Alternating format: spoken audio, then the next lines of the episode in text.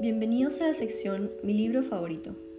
Les saluda Lorena Gallo del voluntariado virtual Lima Lee de la Municipalidad de Lima.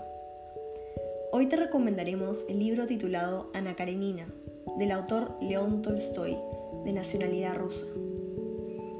La historia narra la aventura de Ana Karenina con el conde Bronsky y cómo ésta consume a Ana y eventualmente la destruye. Sin embargo, Ana Karenina no es del todo una historia de amor.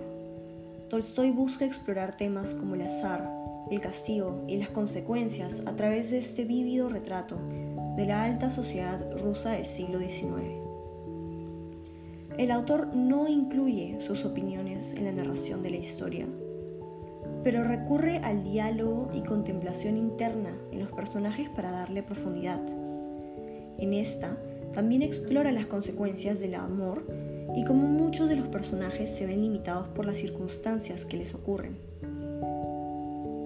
A lo largo del libro, uno no puede evitar simpatizar con Ana, la pasión que siente y las acciones que toma en nombre de esta. Y aunque lo que finalmente le ocurre a ella decepciona a muchos lectores, quizás sea una lección agridulce del autor acerca de la suerte y la influencia del contexto en el que vivimos. En el tiempo y sociedad en el que se sitúa el libro, los hombres tenían mucha más libertad para salir de un matrimonio que una mujer.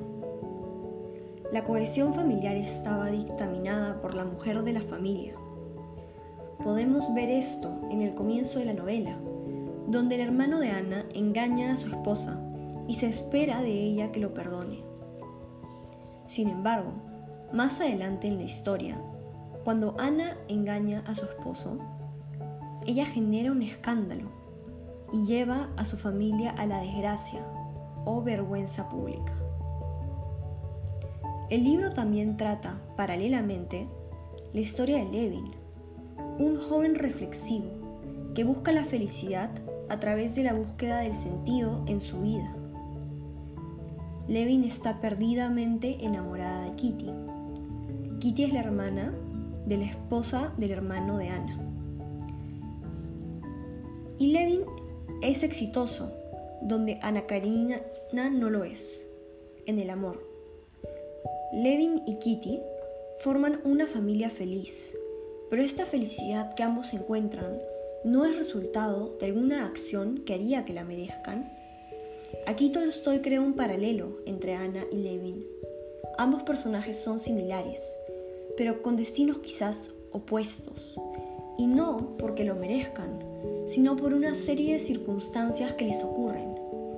Aquí el mensaje podría ser que las cosas son como son y que agradezcamos nuestra felicidad. Gracias por su atención.